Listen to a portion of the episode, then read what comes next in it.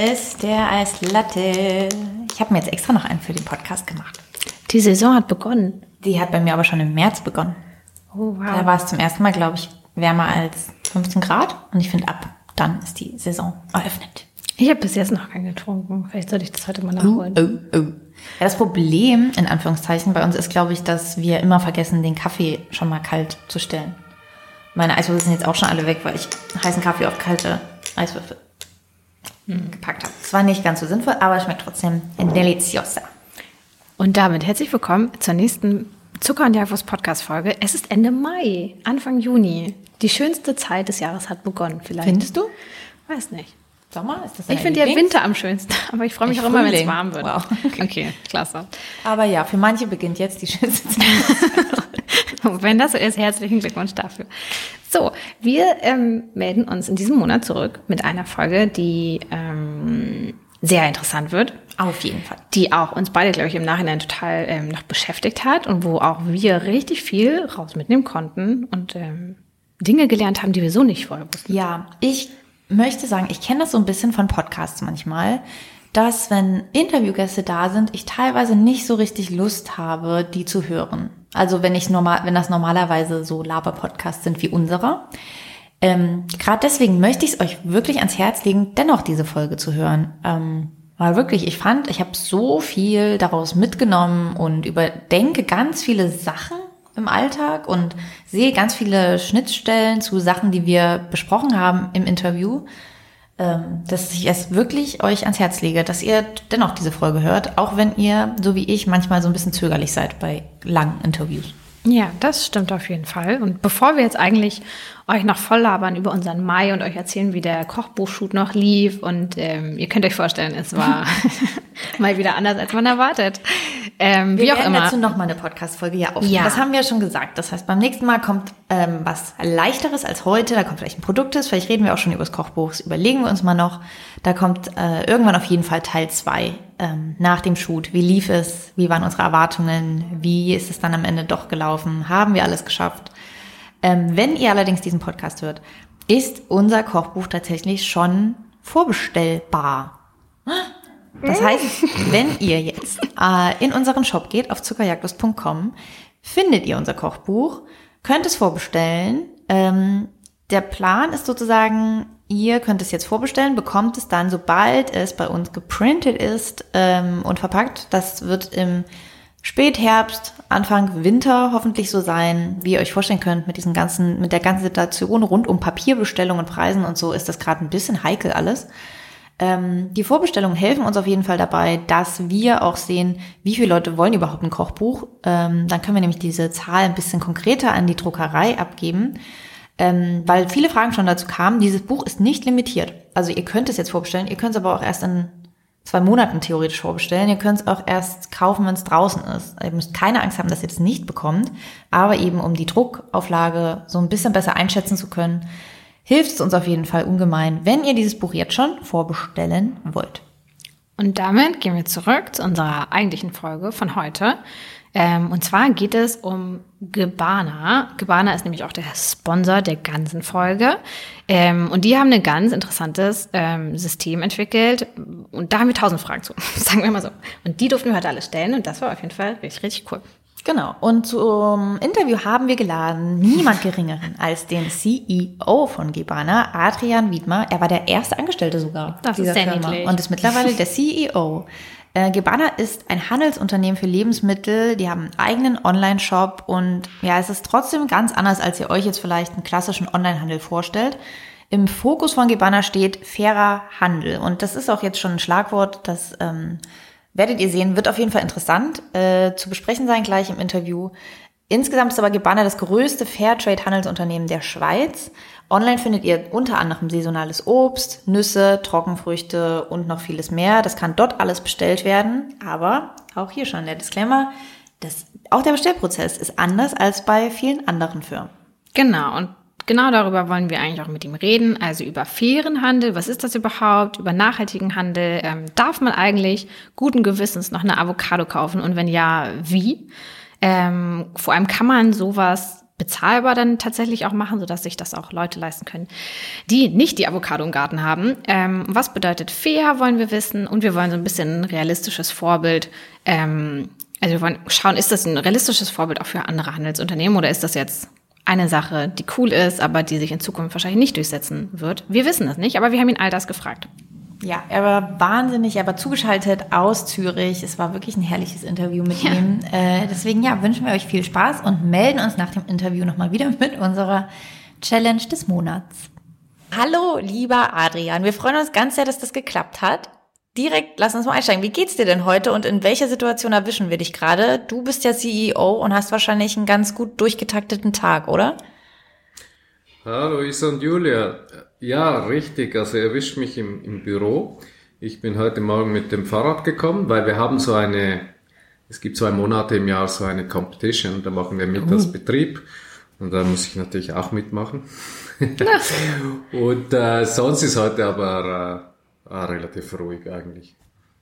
Das ist schön. Fahrradfahren in der Schweiz. Oh, ist das hügelig oder ich kann mir es auch gut vorstellen. Den Zürichsee entlang, ja, ist schön. Ein bisschen viel oh. Auto, aber die Szenerie. Klasse. Haben wir Zürich und Neukölln verbunden. Das ist auch ein guter Kontrast. Hatten wir bisher noch nicht. Ja, das stimmt. Ähm, genau, lass uns doch mal direkt mit dem Thema starten. Du bist ja der CEO von Gebana. Und wenn man sich eure Website anschaut, dann kommt man relativ schnell zu eurem Slogan We are changing the rules, heißt der. Ähm, kannst du uns das mal so ein bisschen erklären? Also welche Regeln ändert ihr? Wieso macht ihr das? Und inwiefern ändert ihr überhaupt irgendwas? Also es gibt einige Regeln. Ich kann euch ein paar Beispiele vielleicht sagen, damit dass das verständlich ist. Und der, der Ursprung ist eigentlich, dass wir denken, dass es einige Dinge gibt, die einfach grundsätzlich nicht richtig laufen im, im Handel und wo man ansetzen müsste. Und das ist da auch ein bisschen ein Rückgriff auf äh, die Geschichte, also der faire Handel. Äh, in den Ursprüngen war vor allem auch eine kritische oder innovative Bewegung, die selber vielleicht nicht so viel jetzt an Tonnen oder, oder Euro Umsatz gebracht hat, aber einfach ein ganzes Thema äh, neu gesetzt hat. Und das ist auch unsere äh, jetzige Sicht auch, dass es vor allem darum geht, neue Konzepte, neue Ideen zu entwickeln. Also zu diesen Regeln, da gibt's vielleicht das Wichtigste ist, dass wir ja gewöhnt sind an ständige Verfügbarkeit. Also wir gehen in, die, in den Laden und wir haben immer alles, was wir wollen. Wir haben das in der Größe, die wir wollen. Wir haben die Auswahl. Wir haben auch das unabhängig von der Saison. Manchmal denken wir, es ist Saison weil es in der Saison verkauft wird, aber es ist trotzdem eigentlich gar nicht Saison, weil es ist zwei Monate zu früh und so weiter. Und das äh, ändern wir eben. Und äh, so ist es dann bei uns so, dass man etwas bestellt, aber nicht genau weiß, wann es kommt, weil es kommt eben erst dann, wenn es reif ist. Da kommen zum mhm. Beispiel die Clementinen nicht immer punktgenau zu St. Nikolaus, sondern vielleicht auch mal danach. Ähm, es sind auch größere Packungen, also es sind Kisten, so wie sie vom Bauern, äh, von der Bauernfamilie verpackt werden und so kommen die dann wieder nach Hause. Und so sagen wir dann, die Regel ist eigentlich, der, die Kundin oder der Kunde ist König und wir brechen die. Bei uns ist eben nicht die Kundin oder der Kunde König, sondern die Natur ist Königin. So ist das eines der Beispiele. Ein anderes Beispiel ist Investition. Also da heißt die Regel aus der Wirtschaft, dass äh, je riskanter eine Investition ist, desto höher muss der Profit sein damit man das Risiko eingeht. Das ist natürlich dann in Burkina Faso schwierig so zu investieren, weil da ist das Risiko zwar groß, aber der Profit klein. Und wir sagen auch diese Regeln, die muss man ändern. Man muss dort investieren, wo es eben Sinn macht und wo man langfristig etwas bewirken will. Also das zwei Beispiele. Das klingt auf jeden Fall spannend. Wir werden auf jeden Fall im Laufe des Gesprächs sicher noch im Prinzip auf die ein oder andere Regel auch nochmal ähm, hineingehen. Wir haben auch unsere Community auf Instagram gefragt, ob sie Fragen an dich haben. Und wir starten direkt mal mit einer. Da war die Frage, ist das, was ihr macht, eigentlich Crowdfarming? Und falls nicht, was ist denn da der Unterschied? Hm, das ist eine gute Frage eigentlich, weil es hat schon, es hat schon eine gewisse Nähe, oder? Also wir, ähm, das Crowdfarming, da geht es ja auch darum, dass man gemeinsam ähm, von einem Hof dann bezieht, wann eben auch äh, Ernte ist. Und in dem Sinne ist es sicher nahe. Das ist ebenso direkt vom Bauern. Ähm, und es ist saisonal. Bei uns ist es manchmal ein bisschen schwieriger noch, weil es kommt ja dann aus äh, eben Beispiel Togo, Burkina Faso, da ist es ein bisschen schwieriger mit Crowdfarming. Und bei Crowdfarming ist auch nicht immer so, dass die Produkte eben bio sind, dass sie fair sind. Und wir haben da diesen Ansatz, dass wir einfach sehr langfristig auch dabei bleiben wollen. äh, mit den Partnern und so gemeinsam an, äh, an Nachhaltigkeitsthemen dann zu arbeiten. Also es geht bei uns nicht einfach nur ums Produkt, sondern halt was dann dahinter ist. Und Crowdfarming ist jetzt ein Prozess, in dem Sinne sind wir nahe bei diesem Prozess. Wenn es dann um den Inhalt geht, ist es halt sehr unterschiedlich, was dann genau gemacht wird äh, im Anbau und so weiter. Du meintest ja gerade, bei euch ist nicht der Kunde König, sondern die Natur. Was irgendwie ein ganz schöner Spruch, also ein ganz schöner Satz war. Ähm, und wir haben auch eine passende Frage aus der Community ebenfalls dazu bekommen. Und zwar haben die gefragt, ob euer Konzept denn generell umweltschonender ist. Und wenn man jetzt hört, bei euch ist die Natur König und nicht der Kunde, ähm, heißt das dann auch, dass generell euer Konzept deutlich umweltschonender und nachhaltiger ist oder ist es dann doch nicht so? Also ich denke schon, dass das Konzept als solches äh, nachhaltiger ist. Man muss natürlich mhm. immer aufpassen, wenn man so, wie sagt man eben auf Hochdeutsch, mhm. blöft. ähm, aber ich denke, es gibt ein paar, ein paar Gründe. Einen haben wir gerade schon gesagt, dass der Prozess mhm. eben, dieser direkte Prozess auf die Saison ausgerichtete Prozess eben nicht verarbeitet, hochverarbeitet, sondern wirklich diese ursprünglichen Produkte. Das ist sehr wichtig. Aber noch wichtiger ist, ja, natürlich ist auch Bio wichtig, oder? Dann, wenn es mhm. um, um, die, um den Impact, um die Nachhaltigkeit geht, das dann vielleicht nicht immer im CO2 ist Bio gar nicht unbedingt besser, weil manchmal weniger effizient in Anführungszeichen, aber eben Biodiversität ähm, und bodenschonend und so weiter im, im gesamten, gesamten ökologischen, in der gesamten ökologischen Betrachtungsweise ist das natürlich sehr wichtig und tatsächlich besser. Aber der wichtigste Punkt, glaube ich, da geht es um die Auswahl. Also was macht man, mit welchen Konzepten, welche Produkte, wo wird das angebaut, wie wird das angebaut, das versuchen wir uns Gedanken zu machen, macht das auch Sinn, es ist vielleicht ja nicht, nicht immer am besten, man denkt ja auch manchmal, es ist immer am besten, wenn es einfach vor der Haustüre ist. Und das stimmt natürlich, was den Transport angeht, aber nicht mhm. unbedingt immer, was den Anbau angeht. Und das ist etwas sehr Wichtiges und, und in dem Sinne glaube ich, ist es schon inklusive des äh, Online, also des, des, des, des direkten, äh, die direkten Lieferung nach Hause, ist das eigentlich ein sehr nachhaltiges oder ein, ein, System, ein systemisch nachhaltiges äh, ähm, Konzept, glaube ich. Generell das ganze Konzept, was da drüber schwebt, ist ja das Thema fairer Handel. Und da wollten wir eigentlich nochmal ansetzen und konkret darüber sprechen. Wir haben mal nachgeguckt bei der Seite Fairtrade Deutschland ähm, steht dazu, dass Fairtrade verbindet Konsumentinnen und Konsumenten, Unternehmen und Produzentorganisationen und verändert Handeln durch bessere Preise für Kleinbauerfamilien sowie menschenwürdige Arbeitsbedingungen für Beschäftigte auf Plantagen in Entwicklungs- und Schwellenländern. Das klingt ja alles super. Ihr selbst wollt aber eure Produkte nicht als fair per se sozusagen beschreiben, sondern schreibt ja mehr als fair. Kannst du uns mal erklären, wieso? Ja, das ist kompliziert. Also tönt ja schon kompliziert in der Definition, die du mhm. gerade vorgelesen hast. Das sind die Deutschen. Vielleicht ist das bei euch in der Schweiz, ihr macht das vielleicht kurz und knackiger. Ich bin nicht sicher, vielleicht ist es eher noch länger.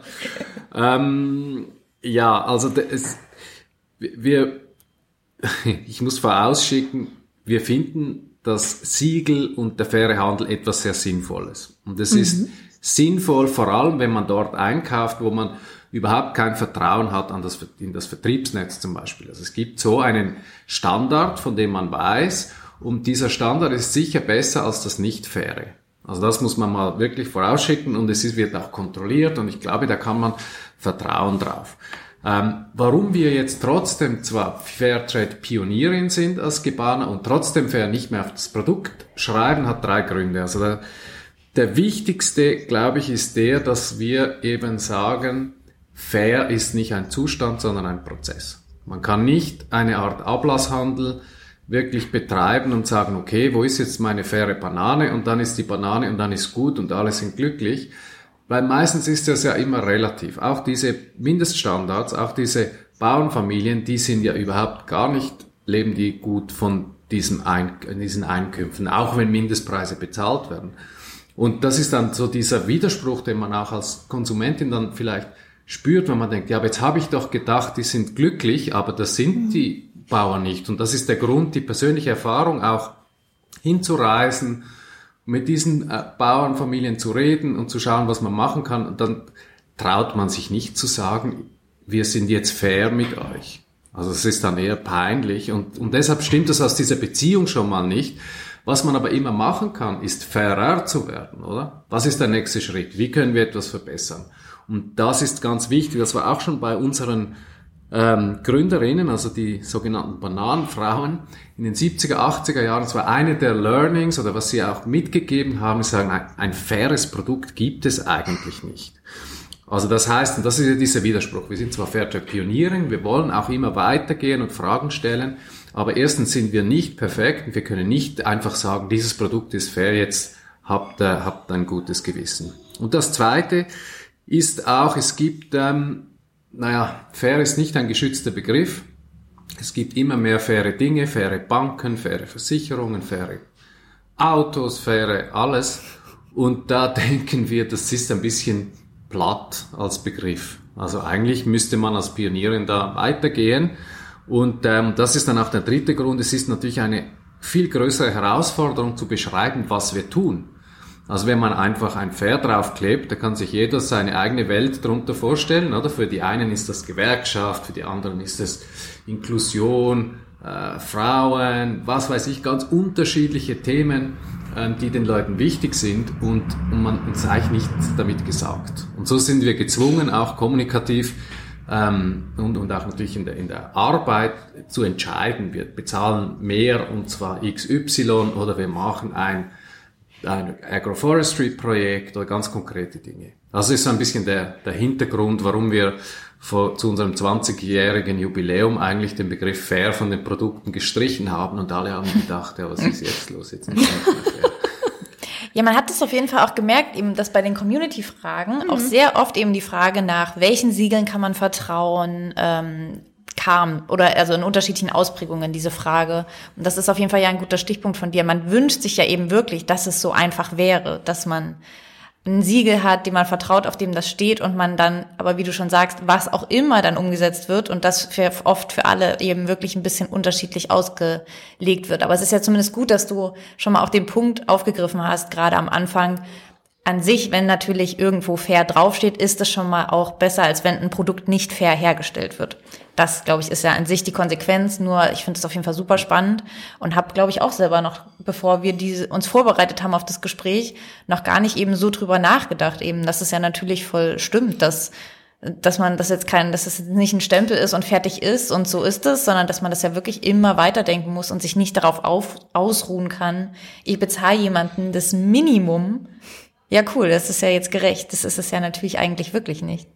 Also auf jeden Fall super spannender Ansatz, ähm, fand ich auch. Wir wollen ähm, aber nicht nur so über dieses Konzept reden, sondern natürlich auch so konkret und praktisch wie möglich sprechen, denn im Endeffekt ist es ja dann eben oft das konkrete Lebensmittel, an denen sich diese Fragen so ein bisschen aufhängen ähm, und bei denen es per se in Sachen fairer Handel auf jeden Fall einige Probleme gibt. Ähm, zum Beispiel gehen wir mal los mit Kakao. Das ist ja, glaube ich, ein Hauptprodukt, bei dem man auf jeden Fall in konventionellen Handel merkt, dass da auf jeden Fall ein großes Problem besteht.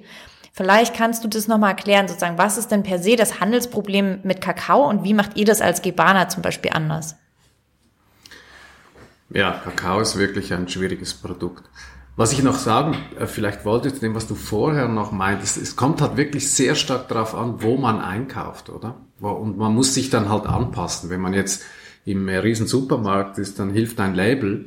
Wenn man im Fachgeschäft ist, dann ist vielleicht die Person, die verkauft, die wirklich mhm. viel weiß und dann sind es dann die Brands eher. Aber sorry, jetzt mhm. zurück zu deiner Frage. Ja, alles gut, war ein total guter Punkt.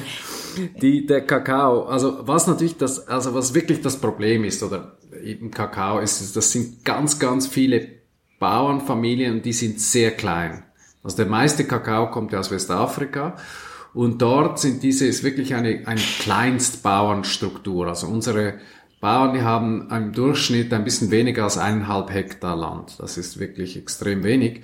Und das ist dann auch noch sehr extensiv bebaut. Also das ist dann so Agroforstsysteme und da wird dann nicht sehr viel geerntet pro Hektar. Und deshalb ist schon mal sehr, sehr wenig Ware, die dann verkauft wird und der Preis ist relativ tief. Also es gibt relativ viel Angebot oder es ist so, dass dann eben diese Preise, das sind, sind relativ bescheiden. Und man muss sagen, die sind vor allem bescheiden, weil die Bauern auch so klein sind. Oder wenn jetzt einer 20 Hektar hat, dann kann er schon sehr gut leben eigentlich von diesem Kakao. Dann ist das das Tief muss man auch in Anführungszeichen sagen. Es ist eben tief, weil diese Struktur so ist, wie sie ist und dann hat die einzelne Familie extrem wenig und lebt in, in wirklich extrem arm. Das zweite Problem ist, dass diese wirklich wirklich, ähm, sagt man, remote, also abgelegen in den Bergen, in den Hügeln. Bei uns äh, sagt man im, im Gacko, das, wenn man sagen will auf Schweizerdeutsch, wirklich weit weg. Und das heißt eben im Kakao und, und das ist eben tatsächlich so. Und die sind schwer zu erreichen, deshalb ist auch die Information dort, fließt, fließt nicht unbedingt hin. Dann gibt es irgendwelche Leute, die sich immer dazwischen stellen, als Zwischenhändler, und das sind jetzt noch nicht die großen Bösen, die man vielleicht kennt mit Barry Callebaut oder so, man sagt, ah, das sind diese Großkonzerne, das sind einfach nur Dorfchefs, kooperativen Mitglieder, das sind Leute, die den Bauern den Kakao abkaufen und dann weiterverkaufen. Und, und so entsteht schon mal eine ganz komplizierte, komplexe Handelskette, wo einfach die, am Ende weniger, relativ weniger bei den Bauern ankommt. Und was wir jetzt tun, ist, etwas vom Wichtigsten und auch Schwierigsten ist dieser direkte Kontakt herzustellen denkt, man sollte ja nicht so schwer sein. Wir haben auch eine App, das wir da brauchen äh, für diese Daten. Aber da gibt es natürlich vielfältige Widerstände, weil man nimmt diesen Leuten ja auch dann ihr Businessmodell weg. Oder? Wenn man jetzt dann direkt zum Bauern geht, dann ist dann nicht äh, jeder glücklich da, da dazwischen. Und das ist dann schon, schon wirklich wichtig. Natürlich gibt es dann auch Stromprobleme, es gibt Zahlungsprobleme und so weiter. Aber das ist etwas das Erste. Und das Zweite ist, dass man dann ähm, langfristig zusammenarbeitet, die Bauern schult, dass zum Beispiel die Erträge vielleicht besser werden über die Zeit, natürlich auch im biologischen Anbau, das ist nicht unbedingt immer besser, oder? Wenn das jetzt umgestellt wird, dann steigen die Erträge nicht, sondern sie sinken eher. Dann kann das auch weniger Einkommen bedeuten, selbst wenn da eine Bioprämie noch da ist. Gut, also da geht es um diese Schulung, diese, die, den Versuch auch nachhaltige Anbausysteme ähm, zu fördern diese Betriebsmittel bereitzustellen, die sie dann eben brauchen, auch im biologischen Landbau. Und, ähm, und dann gibt's Prämien. Also es gibt eine Bioprämie, die erfolgt direkt, nein, stimmt nicht, nicht direkt, die erfolgt nach der Analyse des Kakaos. Ähm, äh, und dann gibt's eine, eine Fairtrade-Prämie, die geht dann an die Kooperative, also die ist nicht an, den, an die Bauernfamilie, sondern geht an, an die Gruppe. Das ist ähm, interessant. Wichtig auch als Konzept ist eben, dass dahinter sich die Gruppe stärkt. Das ist richtig. Manchmal ist es schwierig, wenn die Kooperative dann gehijackt wird von ein paar starken äh, Lokal, Lokalchefs und so, dann ist auch wieder nicht viel gewonnen. Deshalb versuchen wir auch neben den Kooperativen wirklich auch immer direkt zu arbeiten. Das ist jetzt ein bisschen speziell vielleicht in Westafrika. Es gibt Länder, da ist das, das die Erfahrung mit Kooperativen viel, viel besser. Ähm, und dann kommt dann die dritte Prämie, das ist unsere Gebana Model Prämie, die bezahlen wir dann zu einem späteren Zeitpunkt. Also insgesamt muss man sagen, sind diese Prämien auch nicht riesig. Es macht heute vielleicht 30 bis 50 Prozent mehr aus auf den Kakao. Soll ich noch was Aber zum Gebana-Modell sagen? Sorry, jetzt habe ich lange geredet. Nee, das ist absolut gar kein Problem. Dafür bist du ja hier. Ähm, also du kannst gerne was dazu erzählen. Ich hätte aber auch noch eine ganz kurze Frage, bevor du vielleicht davon noch mal, mhm. ähm, da nochmal ausholst. Und zwar hast du doch gerade erklärt, ähm, wie ihr zusammenarbeitet mit ganz vielen Kleinbauern, die teilweise super schlecht erreichbar sind, die irgendwie im Kakao wohnen, wie du erklärt hast, ne? Wie, aber wie packt ihr das denn, zu all denen Kontakt zu halten, mit jedem Einzelnen zu verhandeln? Also ist das nicht total aufwendig? Also das da müsst ihr ein Riesennetzwerk vor Ort haben, oder? Ja, das ist extrem aufwendig. Ja, wir haben jetzt im, im Beispiel Kakao eine Tochterfirma in Togo. Mhm. Und das erklärt dann auch, warum wir so Single Origin eigentlich sind. Also wir sind nicht ein Kakao- oder Schokoladenhändler, sondern wir haben genau diese Schokolade, genau diesen Kakao von genau diesen Bauern. Wir bleiben auch dort, wenn dann die Ernteausfälle mal da sind und so weiter. Also das ist mal die Vorbedingung. Und dann haben wir, ja, wir haben Dutzende von, ähm, von Leuten, die dann mit Motorrädern diese Bauern, sind über 1000, äh, besuchen. Wir arbeiten auch mit Kooperativen zusammen, zahlen den Kooperativen dann Prämien, damit diese wiederum eigentlich diese, also Leute bezahlen, die dann eben bei den, bei den Bauern vorbeigehen. Also so wird das äh, aufgezogen. Das ist, das ist richtig. Und da gibt es eben dieses App, das wir haben, ähm, das ein bisschen hilft, äh, auch die Zahlung dann, also das Ziel ist teilweise jetzt schon erreicht mit Mobile Payments dann, was auch sehr, sehr gut ist für Transparenz. Aber ja, da, da hast völlig recht, das ist eine, eine wirklich aufwendige Geschichte. Und wie lange hat das jetzt so gedauert, bis ihr diese ganzen Netzwerke aufgebaut habt? Weil am Anfang natürlich fängt man irgendwo an, aber ähm, wie lange hat das jetzt so gedauert, bis ihr irgendwie diesen Stand habt und mit allen Bauern in Kontakt seid, die App habt und so? Das macht man ja auch nicht von heute auf morgen. Ja, wir haben mit Kakao angefangen, 2013, glaube ich. Hm. Ähm, ja, wie kannst du uns da mal kurz sozusagen mitnehmen? Wenn ihr 2013 entschieden habt, okay, wir wollen jetzt Kakao anbieten. Das ist das Problem von Kakao. Das ist auf jeden Fall ein Lebensmittel, das wir anbieten sollten, um einen faireren Handel als den aktuellen Standard zu schaffen. Ihr wisst dann ungefähr ja natürlich so, wo sind die Anbaugebiete, aber fahrt ihr da dann sozusagen einfach hin, guckt euch um oder wer ist da ver verantwortlich, wer kann uns sagen, wo sind die Kleinstbauerfamilien, die das machen und dann fahrt ihr da hin, sagt, hallo, wir sind Gebana, das ist unser Konzept. Also das, ja, auch das stelle ich mir wahnsinnig du, ja, ja, genau. Es, es, funktioniert natürlich sehr viel weniger konzeptuell und kopfig, als du es jetzt gerade beschrieben hast, obwohl wir mittlerweile uns genau diese Frage intern stellen, wenn wir jetzt etwas Neues machen wo, was, nach welchen Kriterien. Aber wie das eben entstanden ist, ist, ist sehr viel einfacher. Wir hatten in Togo einen Partner, mit dem haben wir getrocknete Ananas gemacht. Und der hat dann gesagt, ah, da gibt's ein paar Bauern, die machen Bio-Kakao, wollte nicht Kakao. Und dann haben wir irgendwie zwei Jahre gesagt, ah, nein, wir haben schon so genügend Probleme, bitte nicht noch eins. und dann irgendwann bin ich dann mit, ähm, da haben wir da geredet und wir gesagt, komm, wir, wir versuchen es einfach mal. Also so ist das ganz konkret entstanden. Und dann haben wir zuerst mit, ähm, mit diesem ähm, Intermediär gearbeitet und haben dann aber gemerkt, dass das nicht, der, der, der Mann war schon ein bisschen älter und der hatte gar nicht die, die Kraft, dann da überall hinzureisen. Und dann haben wir dann so schrittweise, haben, wurden wir dann immer näher bei, zu den, sind wir immer näher zu den, zu den Bauern gekommen. Und das ist eigentlich typisch. Also es, ist sehr häufig, wir wollten das Gebaren am Anfang nicht so nah in die Produktion. Also wir haben gedacht, wir sind ein Importeur und dann haben wir überall gemerkt, wo wir die Finger hingemacht haben, dass es nicht transparent ist, dass es Probleme gibt. Und so hat es uns eigentlich immer weiter reingezogen. Ähm, umgekehrt mussten wir dann natürlich auch dafür die, die Baustellen, sage ich jetzt mal, limitieren. Also wir sind nicht überall so extrem nahe wie, wie jetzt da. Es gibt auch Produkte, die kaufen wir dann zu von Firmen, denen wir vertrauen. Aber ja, das war so unsere, unsere Geschichte und macht uns jetzt ein bisschen speziell, weil wir gleichzeitig, ich glaube, es gibt sonst wirklich niemanden, der in, in diesen Ländern so nahe bei den Bauern ist und gleichzeitig so nahe bei den Kundinnen und Kunden, also über den Onlinehandel. Ja, klingt super spannend. Also.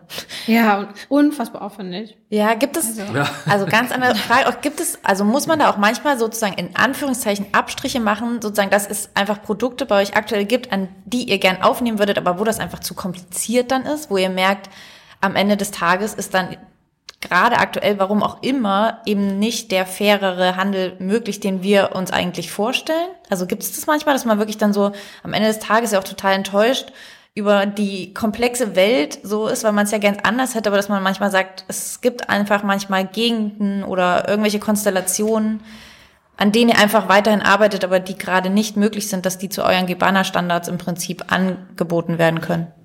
Ja, absolut. Also das gibt's in, in mehrfacher Hinsicht. Also es gibt's einmal einfach von dem vom Sortiment her. Also da haben wir jetzt sind wir ungefähr bei der Hälfte ähm, wo wir wirklich so, so nahe auch dieses, diese, dieses Gebana-Modell, das ich da noch gerne äh, kurz erkläre, umsetzen können, also die Hälfte des Umsatzes.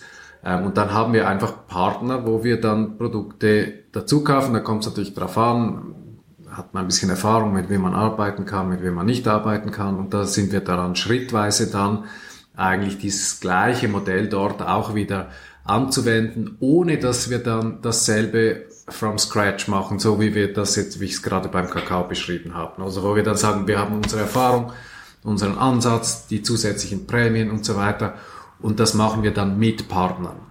Ähm, und es gibt natürlich aber auch dort, wo wir selber sind, immer wieder äh, ziemlich große Probleme. Also es ist überhaupt nicht so, dass das jetzt einfach immer so gut funktionieren würde. Also das das gehört dazu und, und das ist auch ein wichtiges Thema, vielleicht auch mit einem Grund, das Pferd zu streichen.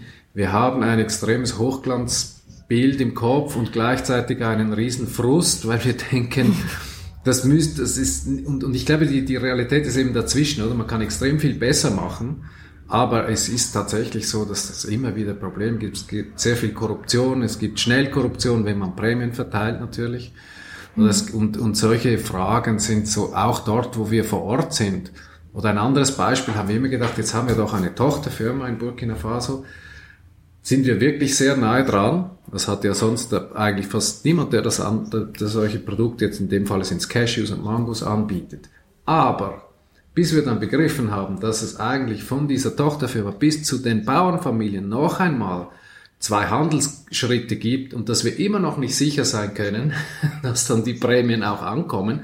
Das sind dann auch so, sag ich mal, aus Zürich gesehen, ein bisschen ein Schock. Oder? Man denkt ja, wenn man jetzt schon mal in, in Bobo Dioulasso ist, dann sollte das ja dann, ist ja das dann bei den Bauern. Ist es eben nicht bei den Bauern. Ist einfach erstmal in der Stadt. Oh also Gott, ja, drum. Also, ja.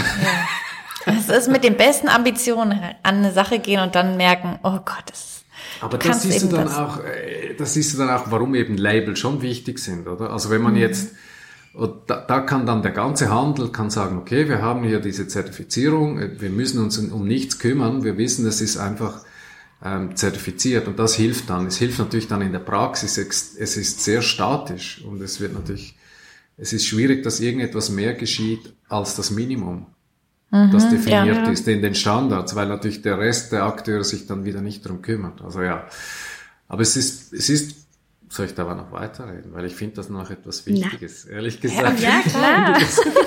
Dieses, die, das Idealistische, glaube ich, ist, oder diesen, diesen Ansatz, das Perfekte zu finden, das ist eben schwierig, weil das führt dann eben zu Frust und manchmal, glaube ich, kann man sich auch entspannen, wie vielleicht bei der Mode oder bei anderen Dingen, da hat man Brands, sagt man, okay, dem vertraue ich jetzt. Und man weiß ja selber, dass die sicher auch nicht perfekt sind, aber man hat das Konzept verstanden, vielleicht auch die Medienberichterstattung darüber, irgendetwas denkt man. Und, und ich glaube, so ist es auch im Lebensmittel, kann man mit dem ein bisschen spielen, denkt, okay, den vertraue ich jetzt mal und dann vielleicht auch jemand anders.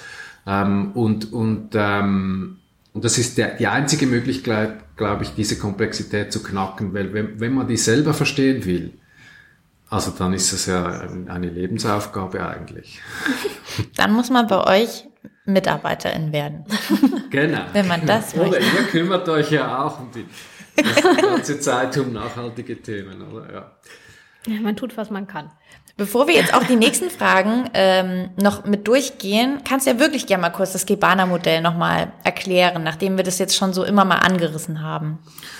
Genau, vorher hatte ich ja bei diesen Prämien noch gesagt, es gibt dann noch eine weitere Prämie. Also eigentlich ist es ein sogenanntes Wirkungsmodell, also es, es bestimmt mal, auf was wir uns fokussieren, weil das ist ja das erste Problem. Die Komplexität, das ist so groß, dass man dann Entscheide fällen muss. Und wir haben eben gesagt, es geht darum, die lokale Wirtschaft über lokal, den Aufbau Firmen, von lokalen Firmen zu fördern. Es geht um den direkten Kontakt zu den Bauernfamilien und es geht um äh, Nachhaltigkeit und das versuchen wir systematisch zu machen, also nicht einfach ideologisch zu sagen, uns gefällt jetzt einfach Bio, sondern sondern wirklich zu schauen, wo, wo bringt's was. Das sind so diese Achsen, dann ist das so beschrieben und entsprechend dem versuchen wir dann mit allen Partnern Fokuspunkte zu setzen. Okay? Und, und zwar auch hier ganz, das Wichtigste dran ist, dass es ganz wenige sind. Eins oder zwei sagen wir, okay, jetzt Thema Mindestlöhne. Was machen wir, dass die besser werden in der Verarbeitung? Weil sonst hat man 3000 Dinge, die man machen sollte und man kommt einfach nicht, nicht vorwärts und das ist dann die Gefahr, dass es einfach nur ein Papier rumschieben wird. Das ist ein bisschen die Gefahr bei den Zertifizierungen, dass man ganz viel Papier irgendwo unterschreibt, aber nicht wirklich etwas verändert. Und gut, das ist so das, das eine. Und dann gibt es einen, einen wichtigen anderen Teil, das ist das Teilen. Und da gibt es einerseits das Element, das nennen wir Umsatzteilen. Das ist ja so, dass das Produkt am Anfang beim Bauern sehr wenig kostet, dann über die Handelskette, Verarbeitung und so weiter am Ende bei uns doch ziemlich teuer ist. Und jetzt haben wir gesagt, jetzt nehmen wir von diesem Endpreis 10% und zahlen sie ganz zurück an den Anfang zu den Bauernfamilien. Und das macht dann je nach Produkt auch mal das Doppelte oder Dreifache des Preises aus. Gut, jetzt haben wir ein zweites Problem. Jetzt haben wir diesen super Preis eigentlich. Wir haben aber sehr viel mehr Bauern. Jetzt könnte man einfach hingehen und sagen, in diesem Online-Business arbeiten wir vielleicht mit 50 oder mit 100 Bauern zusammen und die haben jetzt diesen dreifachen Preis. Super. Aber die Nachbarn rundherum, das ist ja keine spezielle Leistung, oder? Dann ist das sehr mhm. problematisch. Und deshalb schauen wir dann die Community an und sagen, wir arbeiten dann eben mit vielleicht 1000 Bauern und wir verteilen diese Prämie auf alle. Dann ist sie dann nicht mehr so hoch, ist sie dann vielleicht nur noch 10% mehr oder 20% mehr zusätzlich zu den Bier- und Fairtrade-Prämien. Aber es ist eben so eine gemeinsame Entwicklung, die man hat. Und diese Produkte werden dann in den Großhandel verkauft und, und man kann so eigentlich eine breitere Wirkung ohne diese sozialen Probleme dann machen. Also das ist das Umsatzteilen. Ähm, dann haben wir noch den Gewinn, also den, wir, wir haben ja auch, wir sind eine Aktiengesellschaft, wir wollen auch Gewinne wirtschaften und wir sagen, okay, den teilen wir eben mit den Mitarbeitenden im, im äh, Norden und auch im Süden. Also die kriegen dann das, äh, einen proportional größeren Anteil am Gewinn und ein anderer Teil geht dann an die Kundinnen und Kunden bei uns. Die Aktionäre haben bis jetzt noch nie was gekriegt, aber irgendwann kriegen sie vielleicht auch mal was. Ja, so das ist so dieses, der Ansatz eben zu sagen, wir gehen nicht von irgendwelchen Standards oder Mindeststandards aus, obwohl alle unsere Partner sind auch zertifiziert, selbstverständlich, sondern wir versuchen gemeinsam etwas zu erwirtschaften und wir teilen es dann. Also das ist so der, der Gedanke dahinter.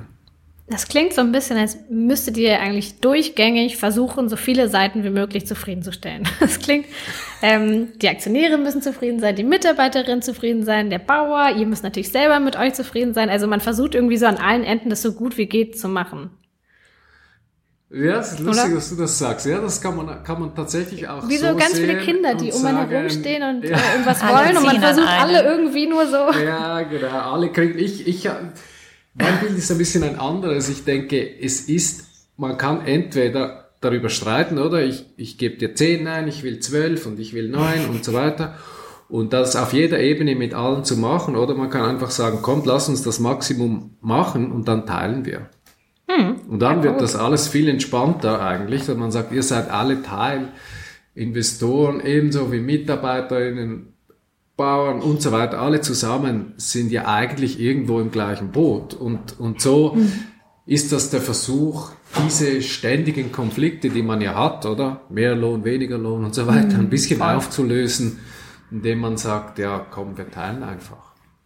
Was dann natürlich auch das nächste Kind, was gefühlt dann an dir zieht, so symbolisch, ist dann natürlich der Kunde oder die Kundin, die am Ende das Ganze kauft und das kennt man zumindest bei manchen Sachen, wo man sich dann fragt, oh, okay, das kostet jetzt ganz schön viel und dahinter frage ich gar nicht, ob das nicht auch zu Recht viel kostet, sondern das ist ja dann einfach bei vielen auch ähm, keine Ahnung, vielleicht dann auch irgendwann nicht mehr erschwinglich sozusagen. Ihr sagt ja selbst, dass ihr das zu bezahlbaren Preisen anbieten wollt. Wie genau definiert ihr denn da für euch bezahlbar und wie könnt ihr sozusagen dieses, in Anführungszeichen, Versprechen halten und umsetzen? Ja, genau. Und, und in Deutschland schaut man wahrscheinlich drauf und denkt, na ja, bezahlbar. Bei uns ist es ein bisschen anders. Wir haben aber jetzt gerade die Preise in der EU 15 Prozent gesenkt. Ähm, trotz Inflation, weil wir, also das darf man dann in Schweizer nicht sagen, ich hoffe, das hört niemand bei uns zu, weil, weil eben wirklich ähm, in den letzten zwei Jahren konnten wir auch äh, Gewinne erwirtschaften und, und wie vorher gesagt, dann teilen wir diese und da sind auch die Kundinnen und Kunden dabei. Also wir sehen das auch nicht so, dass man das jetzt definieren kann. Was heißt das jetzt? Ist Aldi bezahlbar oder ist dann Edeka bezahlbar oder ist das Biofachgeschäft bezahlbar, ähm, sondern, sondern wir sagen einfach, wenn wir Gewinne machen, dann geht es auch in die Preisreduktion, auch an die Kundinnen und Kunden und es ist unser Anspruch zumindest, die Preise zu senken. Jetzt aber steht dem entgegen, dass wir ja maximalen Impact wollen. Und der kostet auch etwas. Und wie bringt man das zusammen? Und deshalb haben wir versucht zu definieren und gesagt, es ist eigentlich ein Impact, also positiver Impact pro Preis, was zählt. Also was man als Kundin und Kunde ja will, ist, dass das Produkt einerseits nicht so viel kostet, aber maximalen Impact hat. Und das ist, glaube ich, das Wichtigste, weil man kann natürlich eine Schokolade auch 20 mal teurer verkaufen und den Bauern dann dreimal mehr bezahlen. Das ist relativ gesehen dann nicht gerechter. weil als Kundin hättest du ja einfach auch diese 18 Euro oder Franken nehmen können und was anderes Sinnvolles damit machen. Mhm. Oder statt das an diese Firma oder an diese Brand zu bezahlen, die dann die Hälfte behält und ein bisschen mehr den Bauern weitergibt. Also das ist zumindest genauso wie bei Fair auf den Produkten der, Versuch oder der Ansatz, sich da in Bewegung zu halten und, und uns zu fragen, wie können wir Impact, Qualität maximieren und das nicht einfach über immer mehr Kosten abzuwälzen. Wir versuchen auch solche Kennzahlen bei uns intern zu führen, also was wird mit wie viel Umsatz erreicht und so, und das gilt es langfristig ja zu optimieren. Sonst haben wir das extreme Beispiel, es gibt Großkonzerne, die machen ein bisschen Fairtrade, machen sehr viel Werbung damit, aber ich würde behaupten, dass die Werbeausgaben, die sie damit haben, deutlich mehr sind, als was die Bauern kriegen. Und das Ganze ist dann ganz wenig auf den Umsatz und ein Image-Transfer und so weiter. Also ich glaube, da geht es eben immer relativ um das, was man auch tun kann. Also je mehr Macht das man hat, je teurer das man verkauft, desto mehr ist man in der Pflicht, auch zu liefern. Ich habe noch mal eine ganz kurze Frage, auch zu dem, was du gerade gesagt hast, mit ne, wie gestaltet man dann so Preise, sodass irgendwie beide Seiten am Ende glücklich sind. Ähm, du hast ja auch schon vor ein paar Fragen mal darüber geredet, dass ihr sozusagen ja diesen Zwischenhandel ausschaltet. Und da hast du ja auch schon kurz erzählt, dass ihr natürlich gerade so Communities oder Organisationen vor Ort ne, versucht irgendwie nicht zu umgehen, aber da gibt's natürlich so ein paar Strukturen, mit denen ihr erstmal so warm werden müsst und wo ihr gucken müsst, wie funktioniert das alles vor Ort. Meinst du das mit Zwischenhandel oder ist Zwischenhandel dann auch Stationen hier dann in Deutschland, die ihr ausschaltet? Also was genau ist eigentlich dieser Zwischenhandel? der Zwischenhandel, den braucht's ja, gell? Also das ist ja, mhm. der, der Handel ist interessant, weil da bündelt sich alles und da ist auch die Macht, oder wird dann auch entschieden. Und es braucht den Handel, weil zuerst mal Information, wo ist das Produkt her, dann wird das gelagert, dann wird das aggregiert, Qualität und so weiter, das braucht den.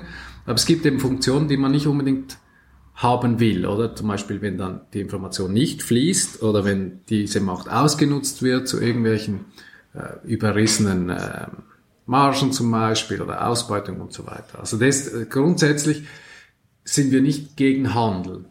Aber das, das Problem ist, wer ist es und wie wird diese Macht eingesetzt eben?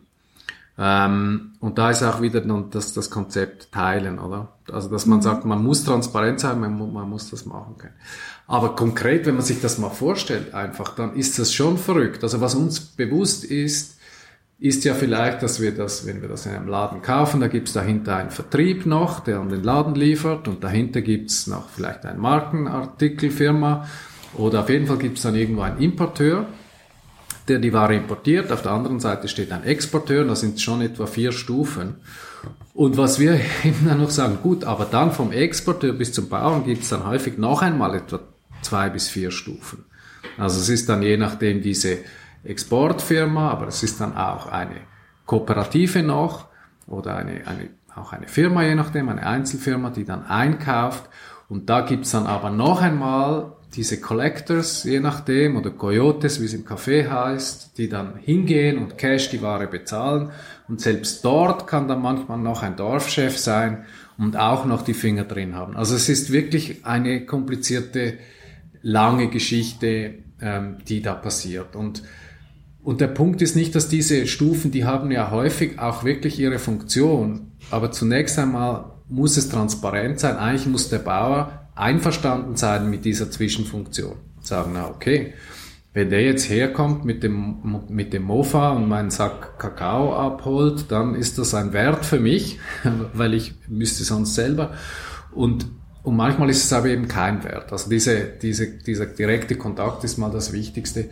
Und dann, ähm, ja, und dann je, nach, je nachdem, wir beide nicht grundsätzlich ohne Handelsstufen, oder? Sei es jetzt vor Ort, manchmal. Ähm, oder auch, dass wir, wie vorher gesagt, bestimmte Produkte dann einkaufen von Partnerfirmen. Ähm, ja, also wir sind auch da, wir sind immer ein bisschen relativ, habt ihr schon gemerkt. Also ich habe es nicht so mit dem äh, einfach so de, dem Ansatz, dass es jetzt das Perfekte gibt und, und das ist, meistens mhm. glaube ich, wenn man das denkt, dann weiß man nicht genug. Oder wenn man mhm. denkt, das ist jetzt einfach perfekt. Ja, also das aus, ausschalten tönt so äh, kriegerisch. Es ist im Prinzip einfach den direkten Kontakt, äh, Kontakt herstellen zu den Leuten, die uns wirklich interessieren. Und wer uns wirklich interessiert, sind die Bauernfamilien, sind die Kundinnen und Kunden und sind unsere Mitarbeiter. Mir äh, fällt dazu ein, das ist ähm, eine ganz random Frage vielleicht, aber wo du sagst, du hast natürlich diesen Anspruch an Perfektheit nicht, aber gibt es, hast du so eine Art wie so ein Lieblingsprodukt oder ein Lieblingslebensmittel, das ihr anbietet, wo du sagst, so ist das irgendwie, keine Ahnung, vielleicht kann jetzt sein, da lief alles so von Anfang bis an super und ihr habt eine tolle Lösung gefunden. Oder es war am Anfang schwierig und dann habt ihr es aber irgendwie hingekriegt. Gibt es irgend so ein Lebensmittel, das ihr, das ihr anbietet, bei dem du sowas sagen würdest? Es gibt zwei, also ja, zwei. Ein bisschen ein älteres, das sind die Orangen, die echten Orangen. Da haben wir es wirklich geschafft, über das Auslassen von Standards und nur auf die inhaltliche Qualität zu schauen, den Ausschuss um 20 Prozent zu reduzieren wir haben mit der EU sogar, wir haben mit den griechischen Behörden eine Spezialerlaubnis dafür gekriegt, damit wir jetzt, sage ich jetzt, unperfekte Orangen verkaufen dürfen. Das ist uns ist auch unser, unser bestes, also erfolgreichstes Produkt. Also das ist das eine. Aber noch ein bisschen in, intimer, neuer, bin ich ein wirklicher Fan von der Paranuss. Und ich habe da jetzt schon so viel Blödsinn gelesen, dass man da Urwald dafür abholzt und so. Das ist einfach wirklich kreuzfalsch. Da wäre ich jetzt gerade da. Die, die wächst eben nur im Regenwald. Die kommt jetzt unsere aus dieser Kampfzone zwischen ähm, zwischen Rodung und äh, Rinderherden und Gras und so weiter und eben dem Urwald. Und dazu kommt, dass die Leute, die das sammeln, das sind indigene Völker, Urvölker in diesem Urwald und das ist bei, bei denen einfach wirklich das Einkommen. Also es gibt daneben praktisch nichts außer ein bisschen staatliche Unterstützung. Manchmal, manchmal nicht. Und das ist richtig, also ein gutes Einkommen ist jetzt vielleicht ein bisschen viel, aber es ist, es ist so ein Sack, ist, ist richtig wertvoll von diesen Paarnüssen. Also die wachsen da wild ohne jeden Input, ohne nichts. Das sind, es ist eine der zehn Spezies, die am meisten CO2 äh, speichert im Regenwald. Das ist ein wunderschöner Baum und dann wird das aufgesammelt, ist wertvoll, ist gesund, genial. Ich glaube, es hat ein bisschen noch irgendein Schwermetall drin, also man sollte jetzt nicht kiloweise essen. Schwermetall, Selen. Ich glaube, es ist gesund sogar, das weiß ich jetzt zu wenig, aber nicht in, in gewaltigen Mengen. Aber und es ist auch einfach sehr schmackvoll, geschmackvoll und so. Also ja, das ist so mein, mein neues Lieblings, Lieblings Das klang richtig niedlich. Das war wie so eine Liebesgeschichte oder wie so eine richtig gute Absolut. Freundschaft. Irgendwie hast du das erzählt. Das war ganz goldig. Ähm, genau, aber apropos ähm, ein Sack voller Nüsse.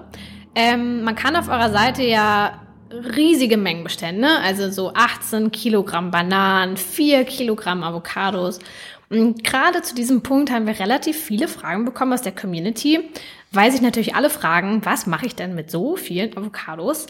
Habt ihr da Tipps oder was empfehlt ihr euren KundInnen, wie man am besten mit so einer Menge an Lebensmitteln ähm, klarkommt? Mhm. Also es ist natürlich sehr, von Produkt zu Produkt unterschiedlich. Und ähm, und es gibt vielleicht drei Dinge. Also das eine ist tatsächlich, man muss vielleicht ein bisschen wissen, wie. Also die Banane ist ein super mhm. Beispiel. Ähm, das ist entstanden, dass wir die grün schicken und nicht reifen lassen. Ähm, aus einer Erfahrung auch, also ich habe mal eine, eine Zeit lang im, im, im äh, pazifischen Regenwald von Kolumbien gelebt und da die ernten die Bananen, die werden ja immer grün geerntet, werden ja nie gelb geerntet. Und da essen also die Leute halt die grünen Bananen genauso wie man Kochbananen auch macht. Also man mhm. frittiert die, man kocht die, ist wie eine, wie eine Kartoffel eigentlich. Das kann man ja schon, die kann man so brauchen, da kann man Patacones und Geschichten daraus sonst äh, kochen und da kann man sie dann schrittweise reifen lassen, man kann sie dann ein bisschen im feuchten Sack behalten, dann bleiben sie ein bisschen länger und am Ende kann man das mit den Überreifen, dann macht meine, meine Töchter, die frieren die dann ein und dann haben sie da schon ihr Smoothie eigentlich Nice ähm. Cream, Bananenbrot, ja, genau. Pancakes. Ja. Gut, also es geht um Wissen auch. Und da muss ich aber sagen, es geht dann eigentlich, was die meisten Leute machen, und das ist natürlich sehr viel einfacher, die teilen einfach. Also das ist, ist ein bisschen unser Lieblingsthema auch. Aber das gibt ganz viele Leute, die eben Und das wird dann so zu eigentlichen Events, oder? Und sagt man, ah, jetzt sind die Avocado gekommen, nimm mal fünf und du kriegst auch noch fünf und dann. Das ist die moderne Tupper-Party, oder? Ja, ja, ja, genau. Man, man statt was ein, ein Mitbringsel statt eine Flasche Wein bringt man halt jetzt bringt die Gebana-Kundin halt ein, ein Sack voll Bananen mit und so. Und das ist sehr schön, weil es ist ich weiß, das Teil ist sowieso schön, aber es ist auch ein bisschen speziell. Und das Dritte, was auch wichtig ist, es ist eben Natur, hat etwas mit Überfluss zu tun. Oder es gibt Momente, da gibt's einfach richtig viel. Und es gibt bei uns ja diese Produkte nicht immer.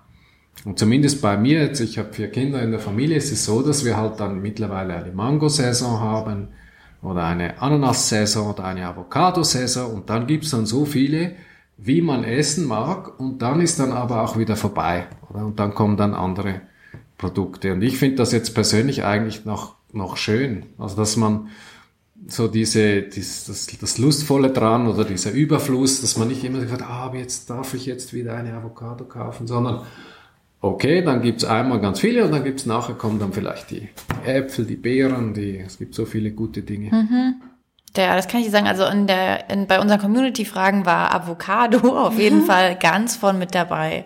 Dieses, wie funktioniert das? Weil ich glaube eben, die Leute würden das eben gern essen und haben sich dann schon mal damit befasst, was ja schon mal ein gutes Zeichen ist. Mhm. Und dann gedacht, ich, ich streich die Avocado wieder, aber es ist natürlich super mit eurem System im Prinzip dass ihr, wie du schon sagst, dass man Vertrauen dann in euch hat und dann eben, wenn man sich mit diesem ganzen Konzept auseinandersetzt, sich dann eben genau, wie du sagst, jetzt das dann auch herausnimmt, zu sagen, ich muss jetzt nicht immer auf Avocado verzichten, aber ich kann sie sehr bewusst konsumieren und dann zu Konditionen auch, die im Handel sozusagen die fairere Variante auch noch ist. Und wie du schon sagst, dann gibt es sie halt nicht das ganze Jahr über, sondern ich kann sie zu einer bestimmten Zeit essen und danach ist auch wieder vorbei.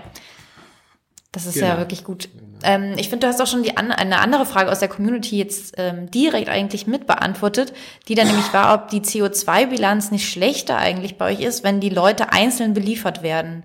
Aber ich finde, das hast du jetzt gerade ja eigentlich schon mit dem Rundumschlag, dass es eben so eine große Menge ist und man sich dann eben ja trotzdem reinteilen kann, ähm, ja auch schon eigentlich beantwortet, oder? Ja, also zum Teil. Es gibt natürlich bei dieser CO2-Frage äh, noch andere sehr wichtige Gesichtspunkte, dass nämlich der Transport grundsätzlich äh, bei Lebensmitteln, wenn es jetzt nicht geflogen wird, weniger ausmacht als die Verarbeitung und die Verarbeitung nochmal weniger als der Anbau. Also das heißt, wenn man die CO2 äh, reduzieren will, dann sollte man nicht zuerst auf den Transport schauen, sondern zuerst auf den Anbau schauen. Und das wird bei uns nicht gemacht, weil natürlich das regional auch sehr opportun, es ist natürlich auch sympathisch und super, oder? Aber es, es wird halt auch, es ist halt sehr opportun, oder? Es ist auch ein bisschen, wie soll ich jetzt sagen, ähm, Heimatschutz. und dann wird das sehr stark, extrem stark betont. Und aus ökologischer Perspektive wird der Transport zu stark betont, eigentlich. Und, ähm, und dann natürlich auf der letzten Meile kommt es vor allem darauf an, wie man selber einkaufen geht. Wenn man natürlich zu Fuß einkaufen geht und man hat einen, den richtigen äh, das richtige Geschäft dort, dann ist das natürlich auch sehr gut. Es ist einfach die direkte Auslieferung. Im Normalfall ist die ziemlich effizient, weil die, diese Logistikfirmen ja nicht nur jemanden beliefern, sondern äh, eigentlich das optimieren und auch die Gefährte und so weiter viel, viel einfacher optimieren, als wenn man dann das Dümmste ist natürlich, wenn man mit dem Auto einkaufen geht und dann nur wenig aufs Mal einkauft. Dann ist dann die CO2-Bilanz mhm. von allem, was vorher kommt, schon mal wieder kaputt. Ja, also ich glaube, es ist sicher nicht so, dass man sagen kann, diese Lieferung ist mit Abstand das Beste und sonst gibt's nichts Gutes. Und es ist ganz sicher so, dass mit dem Fahrrad beim Bauern nebenan einkaufen, ähm, was den Transport angeht, sowieso das Beste ist. Wenn es dann ein hochintensiver ähm, Giftschleuderer ist, dann ist dann vielleicht besser, man würde das Bioprodukt importieren. Aber ich meine, es ist so, äh, ja, aber ich, ich denke, es ist schon, wie du gesagt hast, vom Konzept her ist das, ähm, ja, wie ist denn ähm, eigentlich so dein Blickwinkel auf den Handel? Ihr wollt ja mit Gebana so ein bisschen zeigen, eigentlich, dass man auch den Handel anders denken kann. Wollt so ein bisschen zeigen, wie sowas eben auch funktionieren kann, nachhaltiger und auch ähm, vorteilhafter für Bauernfamilien und so. Ne? Ihr wollt ja eigentlich so ein bisschen ähm, zeigen, was man noch so alles tun kann. Wie siehst du das dann im Handel? Siehst du da, dass viele Firmen gerade versuchen umzudenken und Sachen neu zu machen? Oder hast du so ein bisschen das Gefühl, dass ihr eigentlich so die einzigen auf hoher See seid und würdest dir wünschen, dass noch mehr Familien, äh, noch mehr Firmen so einen Weg wie ihr einschlagt? Also, lieber würde ich, also, also es, es passiert sehr viel. Jetzt mhm. wollte ich einen Witz machen, aber ich habe ihn verloren. Nein, ich, ich glaube, es ist tatsächlich, es passiert auch bei den Großen einiges. Mhm. Oder? Und dort ist es ja, glaube ich, auch extrem wichtig, weil da laufen auch die Mengen. Da passiert vielleicht weniger Innovation, aber, aber es ist enorm wichtig. Und es passiert aber auch, es gibt enorm viele Startups und neue Konzepte und es war eigentlich vor vielleicht mittlerweile 10, 15 Jahren wurde auch der faire Handel ein bisschen totgesagt, respektive gesagt, es gibt nur noch das Label und sonst nichts. Ähm, und seither ist extrem viel entstanden, finde ich. Also das sind Brands einzelne, das sind Konzepte, das sind also da, da kann man sich, glaube ich, als Konsument, Konsument wirklich ein bisschen umschauen und Dinge auch ausprobieren, Firmen, schauen, was passt zu einem. Und da würde ich vor allem für, für so eine, eine gewisse Entspanntheit oder über einen lustvollen Zugang plädieren, weil man, man weiß auch aus Untersuchungen, wenn man das aus schlechtem Gewissen macht, dann macht man es irgendwann nur noch zu Weihnachten und dann irgendwann hört man ganz auf. Also man muss einen Weg finden, dass das eben den Spaß macht, den sie eigentlich macht. Also dass man auch äh, auch bei der Frage der Avocado oder bei viel, vielen diesen Themen, oder sind ja zum Beispiel werthaltige Früchte, Nüsse, die sind zwar in der Bilanz pro Kilo schlechter als ein Apfel, aber extrem viel besser als andere gleich kalorige oder, oder werthaltige Produkte wie zum Beispiel Käse und, oder, oder so, oder? Und da ist es dann immer noch äh, wirklich eine, eine gute, ein, ein, ein gutes Konsumieren, dass man dann Spaß dran haben sollte. Und dasselbe gilt da auch bei diesen Startups, bei diesen neuen Konzepten und so. Also ich bin da eigentlich relativ zuversichtlich. Die Arbeit bei der Gebahn hat mich insgesamt von einem Pessimisten zu einem Optimisten werden lassen, muss ich sagen. Oh, das ist aber schön. ähm, die Frage kam auch aus der Community, ähm, haben wir uns aber auch gefragt, siehst du dann sozusagen generell bei diesem Punkt eigentlich eher die Konsumentinnen selbst oder dann doch eben den großen Handel in der Verantwortung, dass dieses ganze System sozial gerechter sein muss? Denn natürlich hat man sozusagen selber ja eben mit jeder Kaufentscheidung, das ist ja nun mal so, mhm. hat man das ähm, sozusagen in der Hand, greife ich zu Produkt A, greife ich zu Produkt B, wen unterstütze ich damit, aber man kommt ja auch immer wieder an den Punkt, an dem man dann merkt, okay, bring, also natürlich bringt es was, aber bringt es was wirklich im Großen und Ganzen oder muss nicht einfach, müssen da irgendwelche neuen Regeln auch gesetzlich vielleicht geschaffen werden? Also zunächst einmal ist das die Aufgabe von allen. Und dann finde ich die die richtige Betrachtung wirklich, ähm, wie ist die Macht verteilt. Und da gibt's jetzt mal, als Konsumentin hast du ja eigentlich eine absolute Macht, du entscheidest. Allerdings ist die Menge relativ klein. Also große Macht, kleine Menge. Der Großhandel ist das Umgekehrte, oder? Da ist, hast du eigentlich sehr wenig Macht, weil der, du, du bist total in den Markt eingebunden. Du hast wenig Verfügungsgewalt über deinen Preis aber da sind es dann äh, Tausende von Kilos oder, oder sogar Hunderte von Containern plötzlich. Da kann man auch etwas bewirken. Oder die können sich auch nicht rausreden. Die können ein ganz kleines bisschen mit sehr viel Macht machen und dann hat es dann viel Wirkung, oder? Und, und das dritte, der, so der, wo die Hauptverantwortung eigentlich im Konsumsystem liegt, glaube ich, ist bei den Brands. Weil dort hat man relativ viel Macht über den Preis, über die Gestaltung und auch Kommunikation. Oder wie, wie redet man, äh, ist man offen, nicht offen, auch dieses, es wird natürlich sehr viel zu viel schöne Bilder verkauft. Ja, man muss, also dort, glaube ich, ist, verbindet sich so ein äh, ziemlich viel Volumen mit ziemlich viel Macht. Und natürlich ist das das, der, eigentlich wäre der goldene Weg ja, wenn man die richtigen Rahmenbedingungen hat, also gesetzlicher Art, dann braucht es Fernhandel nicht unbedingt. Zum Beispiel, wenn man jetzt in der Schweiz Fernhandel macht, finde ich es ein bisschen lustig. Also gibt's zwar auch äh, fair und so, aber dann denke ich, ja, okay. Also es ist schon als, als Ansatz dann wieder privatwirtschaftlich sinnvoll, aber wenn dann die Rahmenbedingungen relativ gut sind, dann wird natürlich gesellschaftlich wahrscheinlich am meisten erreicht. So, also ja, überall. Wir alle können etwas tun. Das steht darunter. Ja. Apropos Verantwortung, wir haben jetzt noch zwei Fragen und dann sind wir eigentlich fast durch mit all unseren Sachen, die wir von dir wissen wollten. Ähm, neben eurem Online-Shop ist ja auch die Plattform Marktzugang bei euch so ein zentraler Bestandteil. Kannst du uns das mal kurz erklären und uns ein bisschen was dazu erzählen? Ja, gerne. Das ist entstanden, weil wir immer wieder Anfragen gekriegt haben von, von Hilfswerken zum Beispiel, gesagt haben, wir unterstützen hier eine Bauerngruppe, ähm, wollt ihr nicht diese Produkte kaufen? Und wir mussten dann eigentlich fast immer sagen, nein, sorry, weil es ist extrem viel Aufwand und das, das lohnt sich eigentlich nicht. Oder wie, wie wir es vorher ganz am Anfang vom Gespräch gesagt haben, es ist so komplex und das wird häufig auch unterschätzt. Und da haben wir gesagt, jetzt machen wir es anders. Wir drehen das um, sondern wir, wir helfen euch wir unterstützen diese Bauerngruppe eigentlich bei diesem ersten Export und ihr helft uns dafür, Kunden dafür zu finden.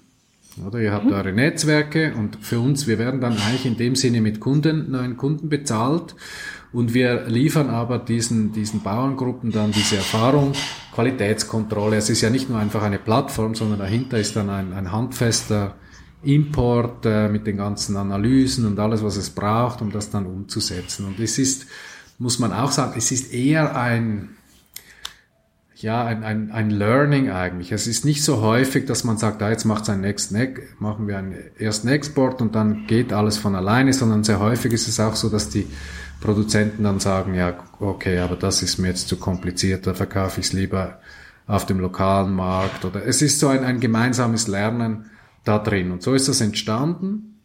Und es äh, sind heute aber auch Startups äh, ganz unterschiedlicher Art, die sagen, hey, äh, wir haben dieses Projekt, wollt ihr das nicht mal auch darstellen? Das ist ein bisschen Marketing für Sie dann auch. Für uns sind es häufig auch interessante Partnerschaften. Wir haben ja auch eines der Regeln, die wir sagen, eine der Regeln ist ähm, Kooperation statt Konkurrenz. Also dass, dass man einfach wirklich nicht, natürlich ist die Konkurrenz auch recht produktiv, aber häufig ist es eben interessanter, wenn man sagt, wer ist eigentlich der Konkurrent, das ist nämlich der Große und wir Kleinen sollten uns eher zusammentun. Und so können wir auch dann diese Initiativen wieder fördern. Umgekehrt kriegen wir auch wieder Kontakte her. Also das ist so der, die, die Absicht äh, dahinter. Und ähm, das ist ganz spannend. Es gibt immer wieder ganz verrückte Produkte, die es da drauf gibt. Sehr interessant. Dann würde ich sagen, kommen wir zum Schluss ähm, all unserer Fragen. Ähm, natürlich ist es jetzt total super, wenn unsere HörerInnen jetzt äh, auf euren Online-Shop gehen und dort einkaufen. Für den Fall, dass sich aber jetzt jemand gerade beim Einkauf befindet. Ich glaube, die zwei Schlagwörter, mit denen wir ständig in Kontakt sind, wenn es um nachhaltigen Einkauf geht, sind ja saisonal und regional. Du bist da jetzt auch schon mal mehrfach drauf eingegangen ähm, dass Transportkosten immer ziemlich sehr im Fokus sind und es vielleicht nicht sein müssten bei jedem Mal. Kannst du uns einmal nochmal sagen, ihr sagt, weltweit saisonal kann nachhaltiger sein als regional um jeden Preis. Kannst du uns das zum Abschluss nochmal genauer erklären, sozusagen, für den Fall, dass wir jetzt auf einmal vor der Obst- und Gemüsetheke stehen, sehen, woher die Produkte kommen und warum eben diese, das, was ihr sagt, warum das sinnvoll ist. Warum kann weltweit saisonal nachhaltiger sein als regional um jeden Preis? Also zunächst einmal geht ja, ist das Wichtigste ja die Art der Lebensmittel, die wir wählen. Ihr seid ja ein Veganer äh, äh, Blog und da ist es ja schon mal klar, oder Podcast, ähm, dass dieser Entscheid viel wichtiger ist. Jetzt brauchst du ja aber auch für diese Lebensweise Produkte, die dann eben auch Spaß machen, auch sinnvoll sind. Und das ist eben eine Avocado oder eine Nuss äh, äh, schon mal der richtige Entscheid, auch wenn die importiert werden. Dann geht's um das Thema, dass eben die CO2-Bilanz des Transportes viel weniger wichtig ist als der Anbau.